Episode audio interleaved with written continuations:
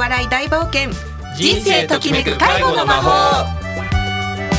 皆さんこんにちは。この番組は介護職員による介護職員のための人材紹介会社日本未来ケアがお送りする介護を楽しむための笑顔と笑いをお届けする情報番組です。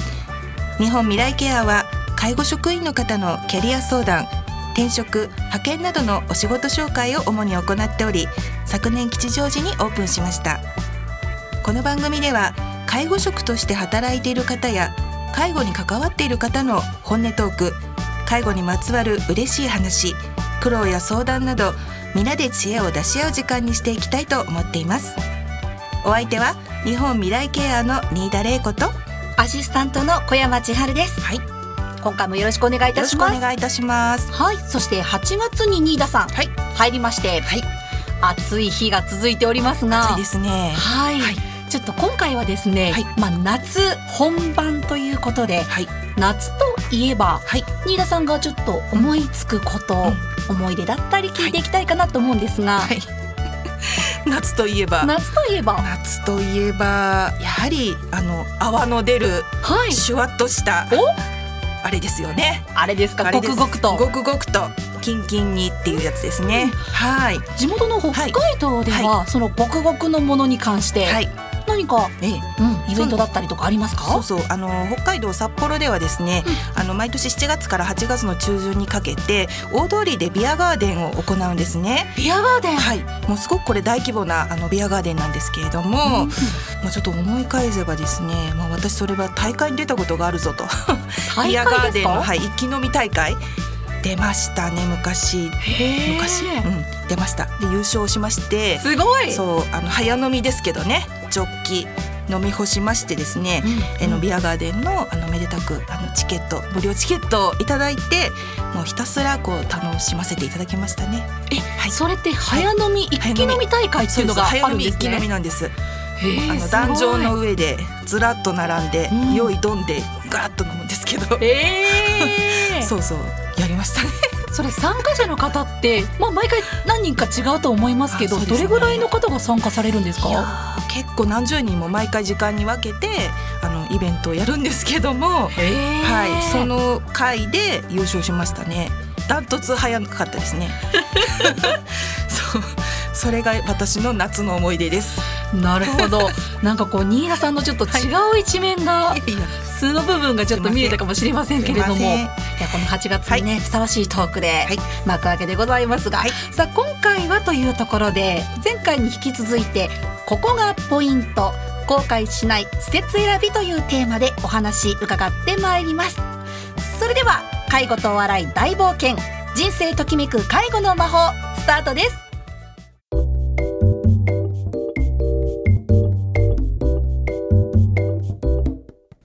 改めまして日本未来ケアの新田玲子と申します。アシスタントの小山千春です。本日のゲストは前回に引き続きケアマネージャーの五郎さんとカウンセラーそして介護スタッフとしても働いていらっしゃる光さんをお迎えしています。このお二人をお迎えしましてここがポイント。後悔しない施設選びパート2として今回はお送りしていきます。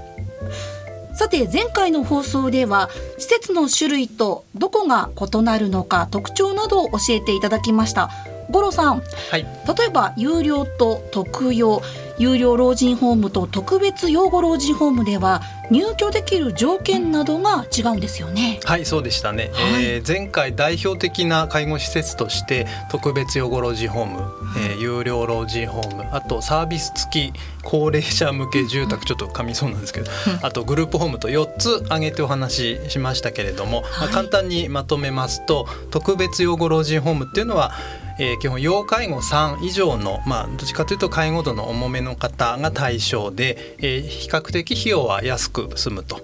その代わりあの待機している方も非常に多くてすぐ入るのは難しい、えーそういう特徴があります。で一方有料老人ホームですねこちらは、まあ、費用は一般に高めです、えーでこのうち介護付き有料老人ホームっていうのはどっちかというと介護度の高い方向け、えーそれから住宅型有料老人ホームっていうのもあってこれは介護度の低い方に適しているかなと。えー、それからサービス付き高齢者向け住宅っていうのは、まあ、これは施設っていうよりも、えー、安否確認のサービスがついた住宅というふうに捉えてもらうといいかな賃貸住宅ですね、うん、えー、まあ、家賃がかかりますけど家賃の金額は結構様々高いとこから安いところまであると、えー、自宅と同じように在宅の介護サービスはそこで受けられます。うん。それからグループホームっていうのは、えー、認知症の介護に特化した施設と、えー、いうことになります。はい、はい、この4つの例を挙げてねお話をいただきました。そしてですね介護とカウンセラーのお仕事を両立されている光さんからもグループホームの特徴や体験などについて教えていただきましたね。はいそうですね。あのグループホームっていう施設はですねあの認知症を患っている方専用の施設になりますので、うん、あのねえー、認知症の方と一緒にですねスタッフの方スタッフと認知症の方と一緒にあの生活を作っていくっていう施設なんですね。ですのであの、ね、認知症の方にとっては、ね、今を生きるっていうことがあのすごく大事になってきますのであのそういう方にとっても安心して暮らせる作りになっているかと思います。なるほど、はい、そして前回この1ユニットで5人から9人ほどの、まあ、少人数で暮らしておられるということも教えていただきました。さあ今回の放送ではですねこの前回の放送を踏まえてもう少し深く切り込んでいきます老人福祉施設にどんな種類があってそれぞれどんな特徴があるのかを知りました。そしてその次の段階施設を実際に見学する時のポイントということで、はい、今回は考えていきたいと思っています。はい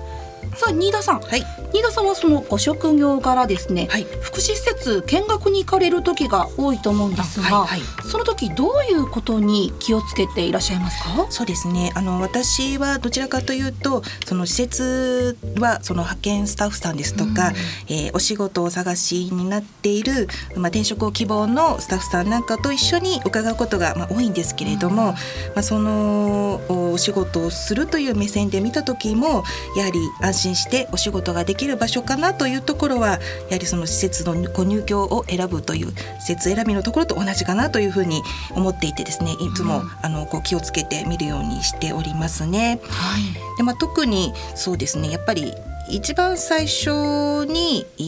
その施設に伺う際にはやはりあのお電話をかけてですね、ええ、あのお伺いしてあのお約束を取るということが多いんですけども、うん、私は結構その一番最初の電話応対をしていただく方の、えー、お話の応対の仕方とか、うん、そのあたりはあの割とこうチェックをしてしまうというんでしょうかね。あの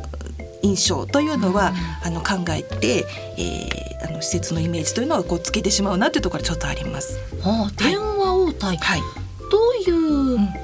まあ、応対であればとか、うんはいはい、どういうものをそれで見ることができるんでしょうか？そうですね。あの電話っていうのはどこからかかってくるか当然わからないので、あのまあご入居の方なのか、それとも全然違うねあのお客様なのか、その受ける方があのやはり統一されてきちんとその施設の顔として応対をしているかっていうのはあの非常に大きなポイントで、こう構えるところではあるんだけれども、あの無防備になってしまうところでもありますので、あの言葉遣いですとか声のトーンですとかそういったところはちょっと気にするようにはしておりますね。なるほど、はい、言葉遣いや声のトーン、はい、確かにそこから働いている方の心のこう、はい、状態というか、はい、人になんかも感じることはできそうですよね。はいなるほど、はい、そしてですねその見学者の方に対してのトーンであったり言葉遣いといったところもありますが実際に働いていらっしゃる五郎さんそして光さんはですね働かれている中で気をつけていることって、はい、例えば五郎さんどういうことがありますか？そうですね。あの、まあ、受け入れる施設の側としてはやっぱりお客さんとしてとにかく入ってもらいたいと、うん、えー、営業優先の話になりがち姿勢になりがちなんですけれども、まあ、本当にそれでねあのその方がその方のためになるのかどうかあのその方にとって最善の方法っていうのは何なのかっていうのを、えー、まあ親身に相談をお受けするっていうような姿勢を心がけてます。はい、なるほど親身にななってというところですね。ひかりさんはいかがですか？そうですね。の私もですね、やっぱり現場で見学に来られたお客様とお会いしたら、うん、あのまあできるだけあのね何かやらあのケアをしていても必ずまあ手を止めて必ずねあのご挨拶をするっていうこととか、まああの足を止めてね、あの忙しそうに、ね、バタバタね、こう見られてしまうっていうのはやっぱり、うん、あのご家族にとってもすごく不安になってしまうので、まあ、できるだけ足を止めてであの、まあ、五千五礼っていうんですかね、うん、うん、あのまあ、ゆったりとした対応を心がけるっていうことはあのしていますね。はい。確かにこう忙しかったりとかするとついつい自分の気持ちもね急いでしまったりとか焦ってしまったりとかありますけれども、ねはい、ちょっとゆったりとした気持ちを持って、うん、そうですね、うん、声をかけたり。そうですね、はい。ね。はい先ほど新田さんがおっしゃっていた電話対応の場合例えば言葉遣いであったりとか、はい、トーンに気をつけるといったところですね、はい、そして働いていらっしゃるスタッフの側からすると親身になることを心がけたりとか自分の心にゆとりを持つこと、うん、こういったことを皆さん大切にされているわけですね。なるほど。施設選びっていうのはこの見学のやっぱりね申し込む部分だったりとか導入のところから始まっているんだなっていうのを少し感じることができました。さあではですね後半は見学を実際する時に見た方がいい場所チェックするポイントがあるということなのでそこは具体的にどこなのか教えていただきたいと思います。ではここで一曲お送りしたいと思います。サザンオールスターズで希望の輪立ち。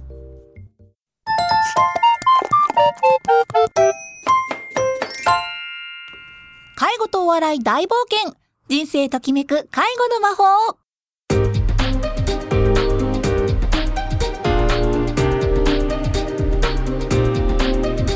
改めまして日本未来ケアの新田玲子と申します。アシスタントの小山千春です。後半も引き続きケアマネージャーの五郎さんとカウンセラーそして介護スタッフとしても働かれているひかりさんにお付き合いいただきます。お二人ともよろしくお願いします。よろしくお願いしますよろしくお願いします。はいさて後半はということでですけれども実際に見学に行ってみた時どこを抑えればいいのかチェックするべきポイントを伺っていきたいと思います。ではまずひかりさんどのようなポイントを見ていけばいいでしょうか？はいそうですね。私はじゃあ現場サイドからということでお伝えしようかなと思うんですけれども、はい、えーと、まずですねあの見学に行かれたら、まあ、もちろん施設の、ね、環境面ね、あのどういうお部屋なのかなとか、うん、あのそういうところを、ね、あの見てきていただくと思うんですけれどもそれと同じぐらい大事なポイントがあってですね、はい、あのお客様利用者様ですねの表情ですとか、うん、あとそこで働かれているスタッフさんたちのあの対応ですとか。ね、あの言葉遣いですとか、ね、どんな顔して働いてるのかなっていうところをぜひしっかり見てきていただきたいと思うんですね。であの例えばですねまあ、あの施設に行くと、なんかこう気持ちが落ち着かない利用者様ですとかあとねそわそわしていてなんかすごく不安げな様子で、うん、いらっしゃる利用者様とかいるんですよね。あとね認知症がゆえにあの同じ訴えを何回も繰り返されてしまう方ももちろんいらっしゃるんですけれどもそういう時にあのスタッフさんがですねどんな風に対応してるのかっていうところ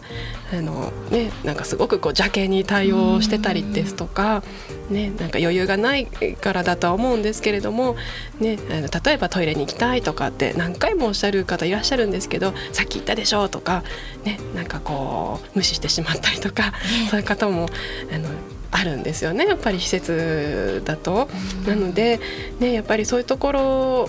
はねあのしっかり見学の時に見てきていただいてででいかにこう利用者さんが落ち着いて、ね、過ごしているのかとかでスタッフさんがちゃんと笑顔で働いてるのかっていうところはぜひ見てきていただきたいなって思いますね。なるほど、はい、確かに入っている方のそのリアルな表情であったりとか、はい、利用者の方への対応っていうところは大事なポイントになりますもんね。そうですね。そうですね。で、あとですね、例えば食事の時間ってすごくあのいろんなところが見えるんですけれども、ね、あの食事の時間って結構ね、あの直にね、あの利用者さんとスタッフさんと直にこう関わる場所あの場面なので、うん、あのそういうとこ食事の時間はぜひ見てきていただきたいんですよね。でできればあの1回だけじゃなくって例えばお昼の時間帯と、ね、夕食の時間帯とってこう2回、ね、分けて見ていただいたりですとかそうすると、ね、本当いろんなところが見えるので、ね、どんな食事介助をしてるのかとか、ね、どんな声かけをして、ね、あの食事介助してるのかね例えばなんかすごくたくさんスプーンにねあのご飯をいっぱいもりもりにして。うん。ね、あのもう口に詰め込むような,、ね、あのなんかこう冷たい解除と言ったらあれですけど、ね、そういう対応してないかなとか、ね、声かけはどういうふうな声かけして食事解除してるのかとかそういうところをぜひね見てきていただくといいかなと思いますね。なるほど。見学ってついついこう一回行ったらもうダメなのかなとか思いがちなんですけどそうですよね、二度足を運んでも大丈夫なものですか、はい。もう全然大丈夫ですね。もし行きづらかったらねあの日にちを変えてもいいですしあとね例えばあの何長女の方がそのお昼はじゃあ長女さんが行ってで夕食は、ね、長男さんがいてとか、えー、なんかこう人を変えてもいいですしなるべくこう何回か本当に見ていただくといいと思いますね。本当にご自身がこう納得するまでというか。そうですね、うん、見ていただいても大丈夫、ということですね。全然大丈夫ですね。なるほどありがとうございます、はい、そして五郎さんその他にはどういったポイントがありますでしょうか？はい、えー、私からはそうですね。あの設備とか環境の面でちょっと気づきにくいんだけど意外と大事だっていうところもありまして、はい、えー、まあご本人になったつもりでぜひ見学してもらうといいかなと、えー、思うところがあります。あの結局ね入居して長く過ごすことになりますので、えー、例えばその車椅子を使われている方、えー、の手の届くところに必要な、まあ、電気のスイッチとかナースコールがちゃんとえー、配置されてるのかどうかとか、あとはまあ各表示なんかもねされてると思うんですがそれが高すぎて見えないなんてことがないかどうか、えー、それからあとお部屋をまあ実際に選ぶ時に結構あの新しいところとか日当たりが良かったり、えー、眺めがいいところ選びがちなんですけれども、はい、生活する視点で例えばベッドの向きが自宅と、えー、逆になってないかとかあとトイレの向きもね結構ご本人に合ってなかったりってこともあるのでその辺の確認も大事になってくると思います。もう一点あのスタッフルームからの距離があまり離れすぎてると、結局対応が遅くなっちゃうってことにもつながるのかなと思うので気をつけてみるといいかなと思います。確かに今おっしゃっていただいたところはなかなかこう最初に見学行った時は気づけないポイントでもありますね。そうですね。はい難しいと思います一般の方にはね。なるほど。そしてその他ここを見た方がいいよ具体的にどういったことがありますでしょうか？そうですね。やっぱりそこで暮らされてる利用者さんのご様子が一番だと思います、えーまあ、パッと見て分かりやすいのは身だしなみですね。あの髪の毛が整ってるのかとか、えー、爪が伸び放題になってないかとか、えーとはそうですね食べこぼしで洋服が汚れちゃったりあと車椅子にまでこう汚れがこびりついたりということも実はあったりするので、まあ、そういうところをまあちらちらとあのじっと見れないかもしれませんけども、あの確認していただくと、えー、あその辺が綺麗なところはちゃんとやってくれてるんだなっていうあの一つの目安になるかなと思います。はい、なるほど。確かにそういったところは、ついつい一番最初行った時ってお部屋の環境大丈夫かなとか、眺めだったりとかっていうご自身が入居者と思って視点に立って見るってことなかなかできにくいですけれども本当に大事な部分ですもんね。はいそう思います、はい、なるほど。そういった介護施設に見学する時いろいろね見るポイントあるとは思いますが実際に入居者の方にスタッフの方であったり介護の方々がどういった気配りを心配りされているのかというところポイントにぜひ皆様見学の時はご覧いただければと思います。そしてですね実際にスタッフとして働かれている五郎さんそして光さんはお仕事されていることとかどのようなことに気をつけて介護であったりお仕事っていうのはされていらっしゃいますか？そうですね。やっぱり、まあ、見学の方が、まあ、来られるっていう今日話してますけど、うん、常に見られてるっていう意識を、えー、持って、えー、いなきゃいけないなと、えー、開かれた施設っていうものを目指してたいと思ってます。まあ、どういうことかっていうとあのその施設の中だけで全て完結するんではなくて例えばご家族さんが自由に、えー、面会に来る、まあ、当たり前のことですけどもそれ以外でもお客さんがねあの訪ねてきたりとか逆に、まあ、中に暮らしてる方が自由に、えー、外に買い物でも何でも、えー、外出したりっていう、まあ要するに普通の生活がそこでできてるかどうかっていうことを、えー、それをまあ、えー、心がけて、えー、やってるつもりでおります。はい。ひさんはいかがでしょうか？そうですね。私はまああの見学にはに限らずなんですけど、まあ、現場でいる時はですね私はこうどんな時もこう笑いのある介護っていうのを、まあ、自分でモットーにしていてでなんか常日頃ね介助をしている時から利用者様のこう喜びポイントとかあのなんか笑いのツボなんかこの方はどこで笑笑ってくださるんだろうみたいな、うん、なんかこう笑顔探しみたいなそういう介護はあの自分で心がけていますね。でやっぱそういうふうに介護しているとなんか自分もやっててすごく楽しいですし、ね、あの利用者さんも笑顔になってくださるのでいざまあ見学にねあのお客様が来られたとしてもなんか自然にこうなんだろうこう笑っているので、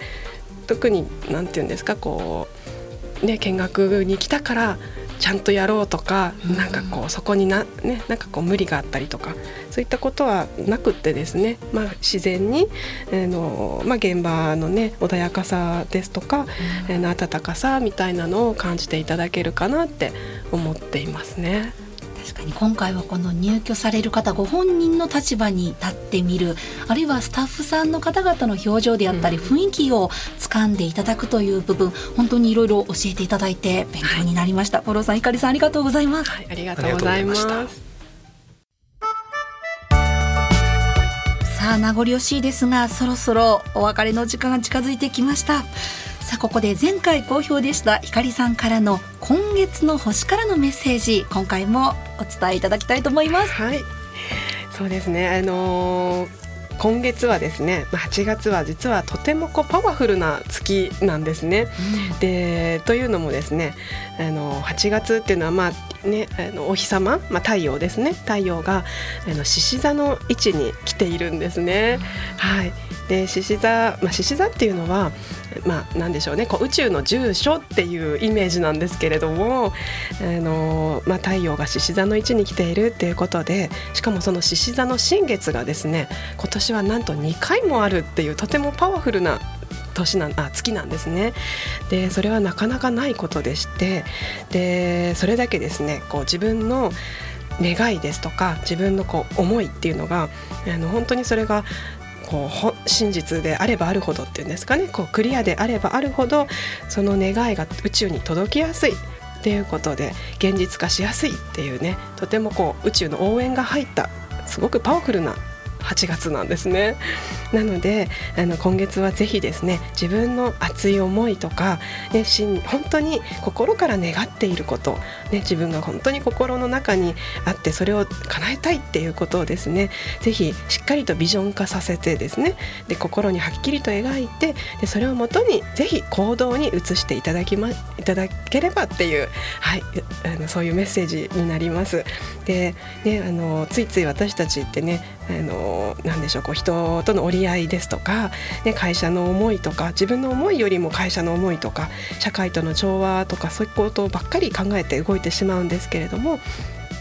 ね、あの獅子座のパワーがですね強烈にあの今年はあ今月はですね、はい、すごく降り注いでいますので、うん、ぜひ、ね、自分は本当はどうしたいんだろうか何をすると自分は嬉しいんだろうか、ね、何が自分は、ね、幸せって感じるんだろうかっていうそれだけを、ね、しっかり心に描いていただいてでそれを見失うことなくですねこの8月を送っていただければと思います。はい、ひかりさんありがとうございます、はい、ありがとうございました。えー、今夜7時からの再放送もぜひお聞きください。またこの番組はインターネットのポッドキャストからも配信をしております。FM 西東京での検索も一緒にお願いいたします。それでは来月の第一金曜日またこの時間もお楽しみに。本日のお相手は日本未来ケアの新田玲子とケアマネージャーの五郎と光とアシスタントの小山千春でした。はいそれでは次回もお楽しみにでは今回はこの曲を聴きながらお別れです。山下達郎でライドオンタイム。